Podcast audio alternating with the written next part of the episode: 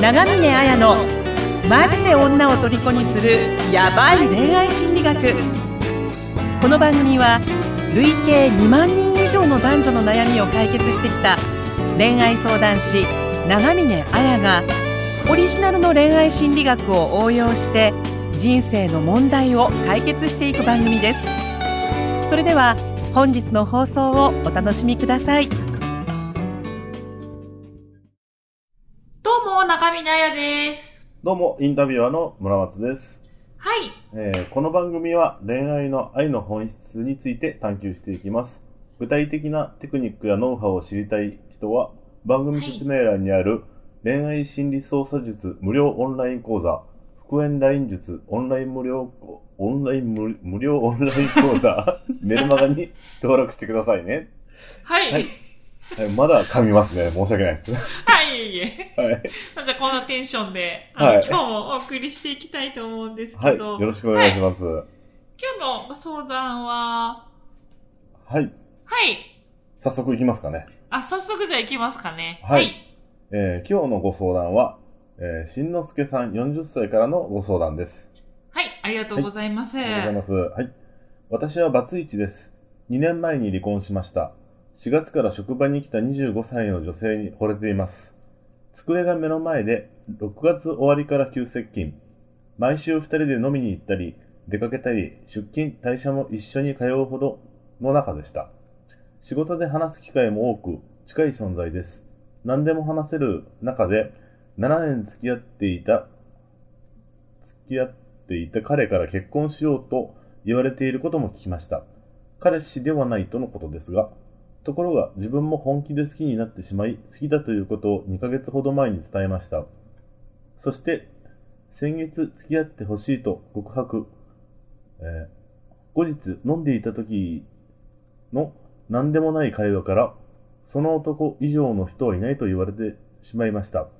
結婚をためらう理由は相手が研究の仕事で家に帰れない時が多く出張や地方での勤めもあるために子供を育てるイメージができないということと過去に浮気をされてしまう浮気をされることなどを言ってしま言っていす。ましたうんうん。だから、結婚しても、もし、結婚してもしなくても後悔すると、離婚覚悟で結婚をすることを、するつもりで、今日、返事をするとのことでした。自分としては、年齢やバツイチもあり、また相手の幸せを願えば応援しなくてはいけないのですが、諦め、あ、諦めきれず、どう関わればいいのかわからなくなっています。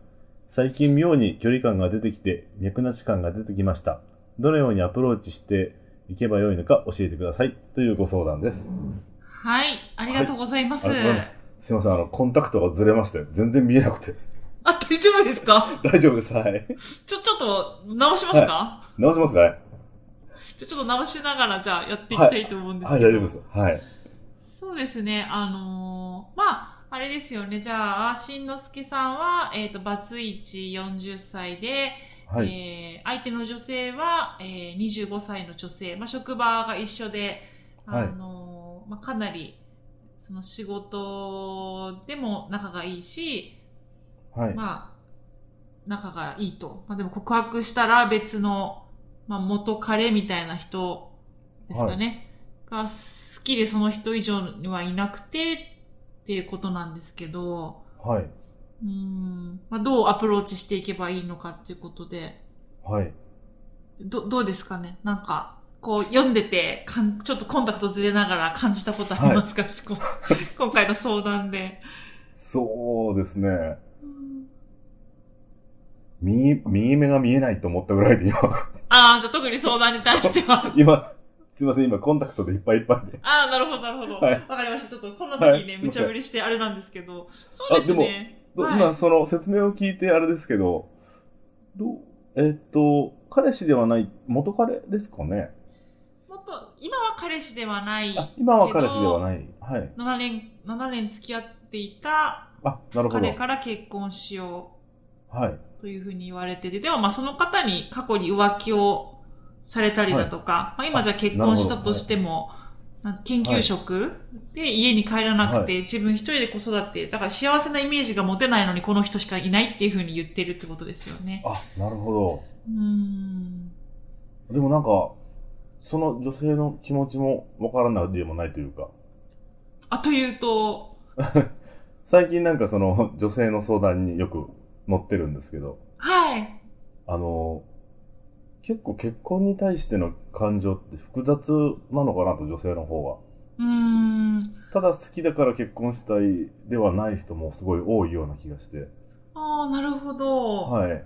なんか皆さん、その村松さんが相談の話を聞く女性たちって、はい。け結婚に対してどんなことで悩んでたりするんですか、まあ、ど例えばこのうん、この方と同じようなタイプの人もいたんですけど、うん。話を聞いていくと結局その、自分が頑張ってきたその過去の何年間を無駄にしたくないから結婚したいみたいな。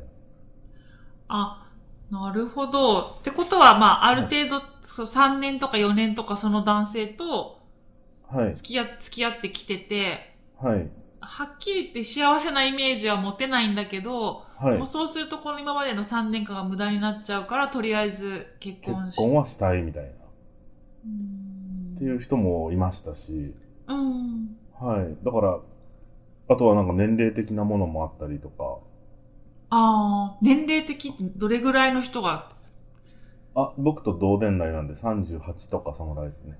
あ38になったから、はい。幸せになるイメージは持てないけど、結婚したいってことですか38歳になったから、とりあえず告白された人ってまだ日が浅いけど結婚になっちゃうとか、その、しなきゃいけないみたいな感じに思ってたみたいで。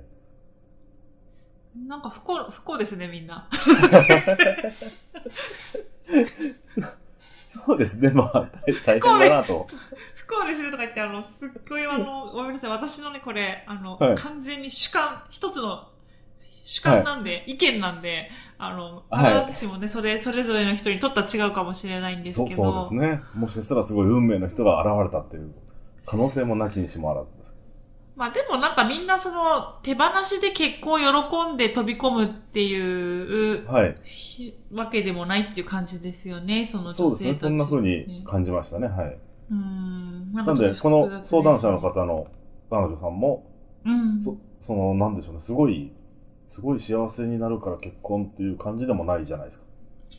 そうですね。てか、むしろなんで、その不不幸になりに行くようなもんですよね。過去に浮気されてそうですね。いて、多分なんか、それにも、例えば浮気されてもでもこの人って言えないってことは、なんかそこのね、話し合いとか生産がまだついてないんでしょうし、はい。なんか、その出張や地方でもの勤めっていう時に、それでも協力してもらえる、協力できる人もいると思うんですよ。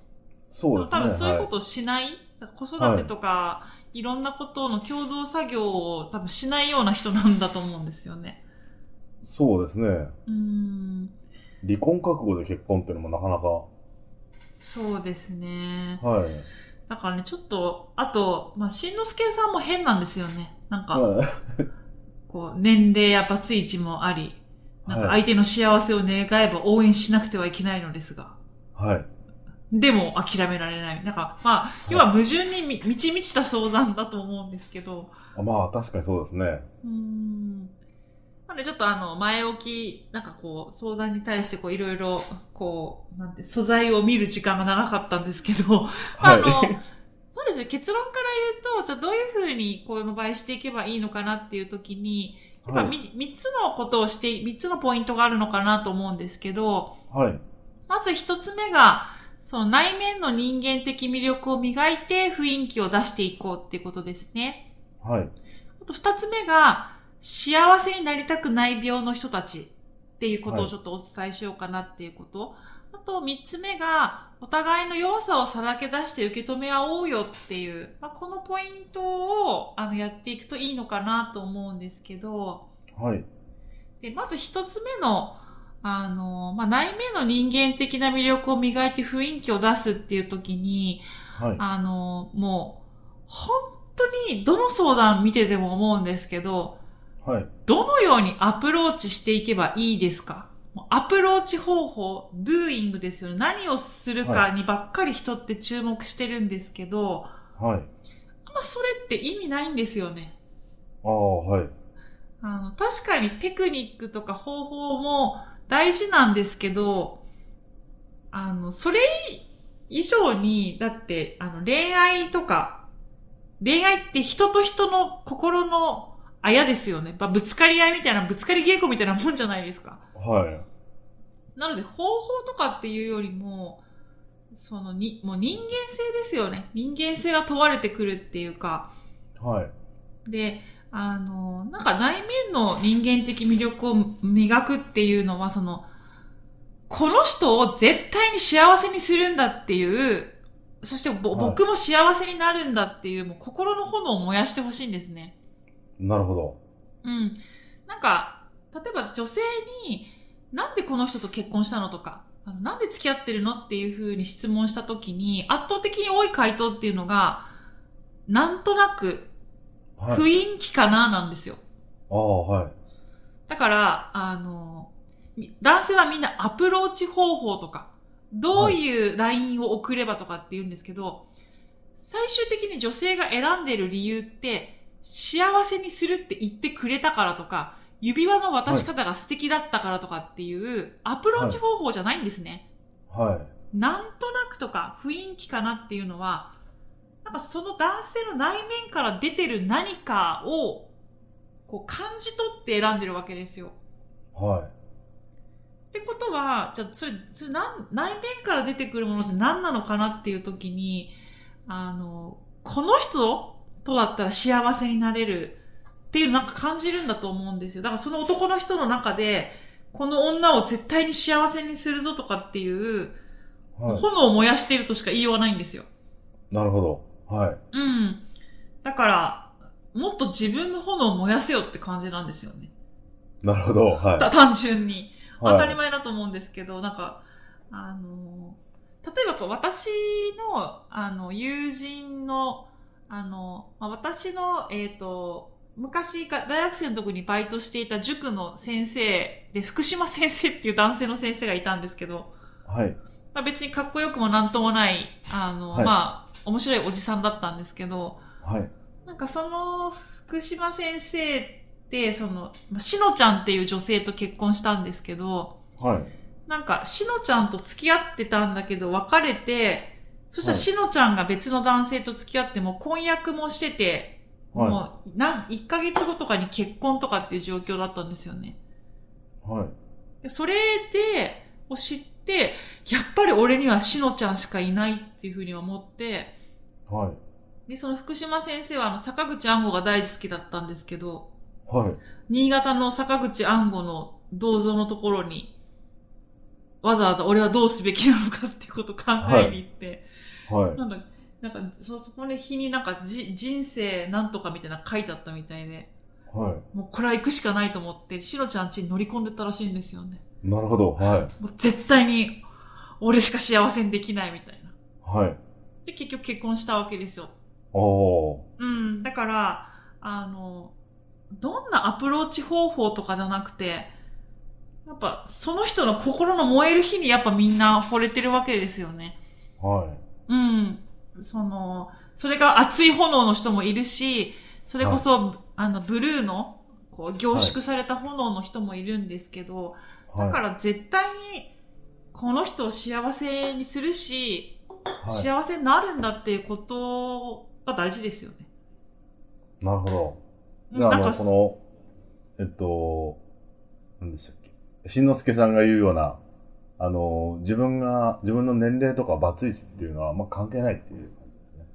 関係、そだから何なのって話で。あはのじゃ だからそういう条件が悪いことっていっぱいあると思うんですよ。い。はい。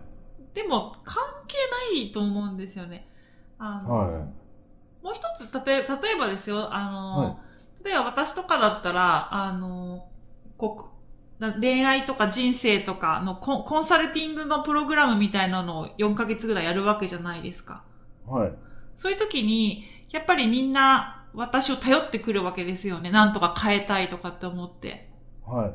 で、その時に私がですよ、はい。その来たあ長峰さんのあのコンサルを受けようかどうか迷ってる、本当に人生変われるのかなっていうふうに相談に来るわけですよね。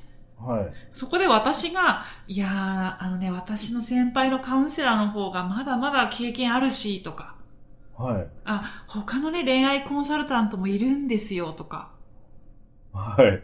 そんなこと言ってたらダメですよね。ダメですね。それよりも、やっぱ、ちょっとこの人ひどいから無理かもしれないと思う時はまあたくさんあるんですよ。 なるほど。はい。それでも私は心の火を燃やすんですね。大丈夫だって。絶対に私が、あの、なんとかするっていうか、だから一緒にやっていこうっていうか、はあそこで覚悟決めるっていうのも大事なんですよね。ふ未来って不安じゃないですか。でも、い。はい。だからこそ、あの、絶対にこいつを変えるんだとか、良くなっていくんだっていう風な、そんな、ある意味、自分にこう葉っぱかけながら、自分の中でこう炎をくべながらなんか未来を見せるみたいなことやるわけですよ。覚悟が大事ってことですね。そうですね。そうすると人はついてきてくれるんで、はい。私も自分もその責任を取ってやろうっていう風に思うから、はい。そんなアプローチ方法なんて大事じゃないんですよ、本当はい。いかにその目の前にいる人のために、この炎をくべられるかみたいな感じなんで、はい。そこをやっぱやらないとダメですよね。だからその炎が燃えないんだったら、もうやめた方がいいですね、はいこんなの。なるほど。うんだってね、あの、一人の人の人生変えるわけですから、結婚とか、そうですね。うんだはったらもうやるなっていう話なんで、ちょっとそこをね、あの、意識してほしいなっていうところがまず一つ目ですね。い。はい。はい。であと二つ目のこの幸せになりたくない病の人たちっていうことなんですけど、はい。まあ結構いるんですよね。あの、なんていうのかな。こう、恋愛したいですとか、はい。結婚して幸せになりたいですって言ってるのに、はあの、まあ38歳になったから、そんなに好きじゃないけど、い。はなんかあんま信用できない人だけど、い。はい。とりあえず結婚しようかなとか。はい。もそうだし、まあ、今回の女性もそうですよね。あの、はい。浮気もされてる過去に。はい。だそれについてうまく話し合いもしてくれない。おそらくはい結婚しても何も子育ても協力してくれないけど、ではもいこの人しかいないはずだから結婚しようかなとか。はい。あとはし、しんのすけさん自身もそうなんですよね。で、はい年齢も40だし、バツイチだし、はい。だからこんな俺でいいのかな、みたいな。はい。なんかその、結局その幸せになりたいとか恋愛したいとか付き合いたいとかって言ってるのに、あの、なんてそのし、幸せになることを避けてる人たちってなんですよね。そういう人っているんですけど、はまあこれどうどうしてそういうことが起こるかっていうと、過去にい。はい。人って傷ついた体験とか痛みの体験とかがあると、もうはい二度とこんな風に浮気されて傷つきたくないとか、はい。さらに、じゃあ次新しい人が目の前に現れたけど、またこの人に対して期待して、同じように浮気されてうまくいかなかったらもっと傷つくっていうなりますよね。そうですね。はい。だからその結局自分が過去の痛み、その傷つきたくないから、幸せになれるっていう風に、そこに飛び込んじゃったら、傷つくから、はあえて不幸な選択をする人っているんですよ。ああ、なるほこれあアドラーとかも言ってることなんですけどど。はい。例えばあの「嫌われる勇気」っていう本で有名なのがあの赤面症の女の子がいると顔が赤くなっちゃう、はい。すぐ人前に立つと顔が赤くなっちゃうから私は男性とは付き合えないんですって言ってるわけですよはい。でそれに対してその先生がじゃあその赤面症僕が一瞬で治してあげるから大丈夫だよっていうわけですよはい。そしたら、いや、それなのはやらなくていいって言うんですね。いや、でも赤面症が治ったら、君はす男性と付き合えるんでしょって言っても、いいです、いいですって。だから、ほうつまりその、自分が何かし、本当が、本当に得たいものを得られなかった時にすごく傷つきますよね。はい。それを避けるために、赤面症でいるっていうことなんですね。あ、なるほど。赤面症が治っちゃったら恋愛しなきゃいけないですよね。でそこで期待通りにならなかったらもっと傷つくわけですよ。だから、は赤面症であり続けてるし、い。はい。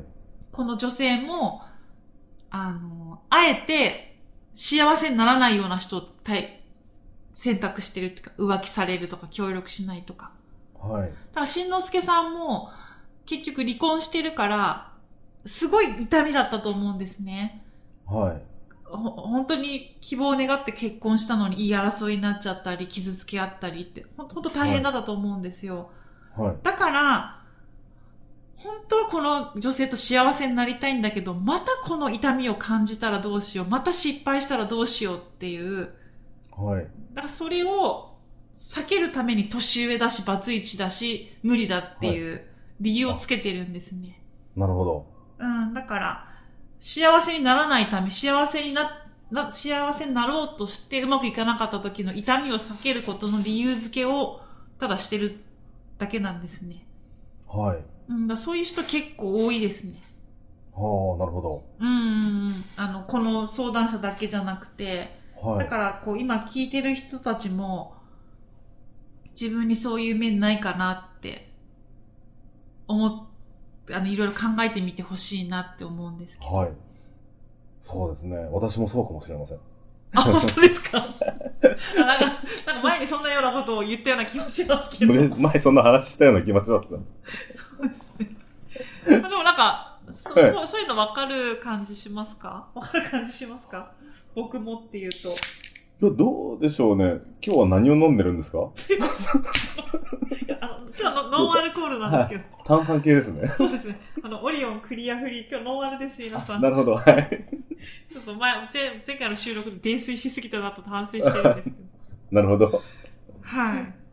でもまあ、それで諦めつくんだったらいいと思うんですけどね。でも、つかなくて、あの、どうしようって言ってるわけですもんね。そうですね。だから本当に、なんかこれはアルフレッド・アドラーも言ってることですが、あの、じゃあ、どうしたらその、やっぱり人間関係とか恋愛っていうもののにと踏み込むのってすごい勇気がいるわけですよ。幸せになれたらいいけど、そうなれなかった時の痛みって大きいですよね。はじゃあどうしたら飛び込めるのかっていうと、人はその自分が価値ある存在なんだっていうふうに思えた時に、その人間関係、だから恋愛にも踏み込んでいけるっていうことを言ってるんですね。だから単純に価値ある存在だから自分に自信を持つとか、じ自信を持つっていうととっても大きなことなので、こんな自分でもいいじゃないかって、俺は俺なりに、私は私なりに、弱さも強さも含めてこれが私なんだっていう風に、そう肯定できたら、い。はい。こう踏み出せるっていうところがあるので、はい。だからそのためにも、あの、三つ目の、あの、お互いの弱さをさらけ出して受け止め、受け止め合うっていうことを、そのしんのすけさんだったり、を皆さんもしてほしいなって思うんですよね。はい。なんか結局、あの、人って、あの、弱さでつながるっていうか、ああ、はい。うん、なんか弱みを出してくれてその人のことがわかる心から。はい。私本当にその自分の弱い部分をオープンにしたり、相手の弱い部分に対して思いやりを持って接したり支えてあげるってことができないと、はい。恋愛も人間関係も続いていかないですよね。ああ、そうですね。私いつまでもその、なんていうのか、かっこつけたり自分をよく見せようとしたりして、はいなんか表面的な付き合いしかできないじゃないですか。はだから、その、しんのすけさんも、実はば、あの、離婚した時にこういう風にいろいろ傷ついて、正直、幸せにしこうなる勇気が持てないんだとか、なんかためらってしまうんだとか、そういうことを思い切ってオープンにしたら、彼女自身も何か話してくれると思うんですよね。い。あ、なるほど。そしたらその彼女の弱さっていうのもそれを含めて君だよねとか。で、は彼女も同じようにその別れっていうのを経験してるわけですから、しんのすけさんのその別れのその時の傷つきってわかるよとかっていうふうに、い。なんはかそういうふうに受け止めてもらえると、はい。やっぱそこで、あ、自分はこれでいいんだっていうふうにも思えると思うし、すごい信頼関係ができると思うんですよ。はい。うん、だから、思い切ってその自分の自信のなさだったり、辛さだったりっていうのを話してみるっていうのが、お互いはい話し合って、こう受け止め合って、じゃあ一緒にやっていこうよっていう風な方向に持っていったらどうかなって思いますね。ああ、なるほど。多はい分、してなかったんでしょうね。してないですね。はだしなんかね、アプローチ方法ってなんだよって感じなんですよね。こういう言葉言ったからとか。そういう状況じゃないじゃないですか。い。口が悪いですよ。いや、でもなんか、あんたたちね、10 20年、30年一緒にね、やっていくのに、はい。その、乗り越えなきゃいけない課題っていっぱい出てくるわけですよね、結婚したら。突然、そうですじ旦那が事故に巻き込まれるとか、はい。突然なんかその子供がはい病,、病気だとか障害だとかってことが分かったっていう時に、はい。その辛さとか弱さとか、ある意味、自分の汚い部分っていうのもはい。分かって支え合わないと乗り切れないわけですよね。そうですね。はい。何か好きだ、この人がいいみたいな感情なんて続かないですから、感情ってのは必ず曲があるから、嫉妬、は好きっていう気持ちは嫉妬に変わるし、はい。そういうものなので、は本当にその深い関係っていうのをい。はい。お心の炎を燃やしてはい。思い切って打ち明けてっていうことをしてみるってのが大事だと思いますね。小手先のことをしても意味ないよっていうことだと思います。はい。そうですね。うん。しんのすけさんが、だから、その方を、その女性の人を、本当に幸せにしたいと思うなら、自分が一番幸せにできるんだって覚悟を決めて、うん。もうぶつかっていくしかないですね。そうですね。もう覚悟を決めたしね、保証なんてないです。はい。あの、未来のこと誰もわかんないですから。そうですね。うん。なんかよく、あの、付き彼女と付き合える可能性を教えてくださいとか、はい。復縁できる可能性はどれぐらいありますかっていう質問が来るんですけど、はい。愚問ですから。誰もわかりません。未来のことなんか誰も知りませんっていう話なのそうですで。ね。それでラーメンさんも、はね、占い師じゃないですもんね。まあ、占い師だ、分かったら教えてあげたいですけど、多分ね、そうですそねんなの予言できる人いないんで、はい。保証なくても、やるっていう、はい。や、やっていくしかないと思うんですよね。や、やっていけば実績は積み重なっていくから、はい。うん。覚悟を決めて飛び込んでください。はい。じゃあ、あの、しんのすけさんは、その3つを踏まえて、覚悟を決めて、あのー弱みもさらけ出して、はぜい。ひもうちょっとあの、深い関係をその女性と築けるように、は頑張い。ってみてください。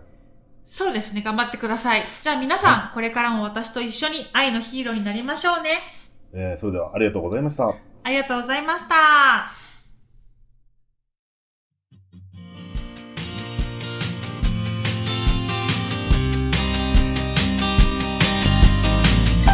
本日の番組はいかがでしたか番組を聞いていただいたあなたにプレゼントがありますポッドキャストの再生ボタンの真下にあるエピソードメモの表示ボタンをクリックすると長峰綾のオリジナルメディアラブアカ僕らの恋愛アカデミア復縁アカデミアの URL が掲載されていますそれぞれのメディア内に完全無料で受講できる恋愛成功の極意満載のオンライン講座がありますぜひ登録して幸せをつかんでくださいねそれでは次回の放送をお楽しみに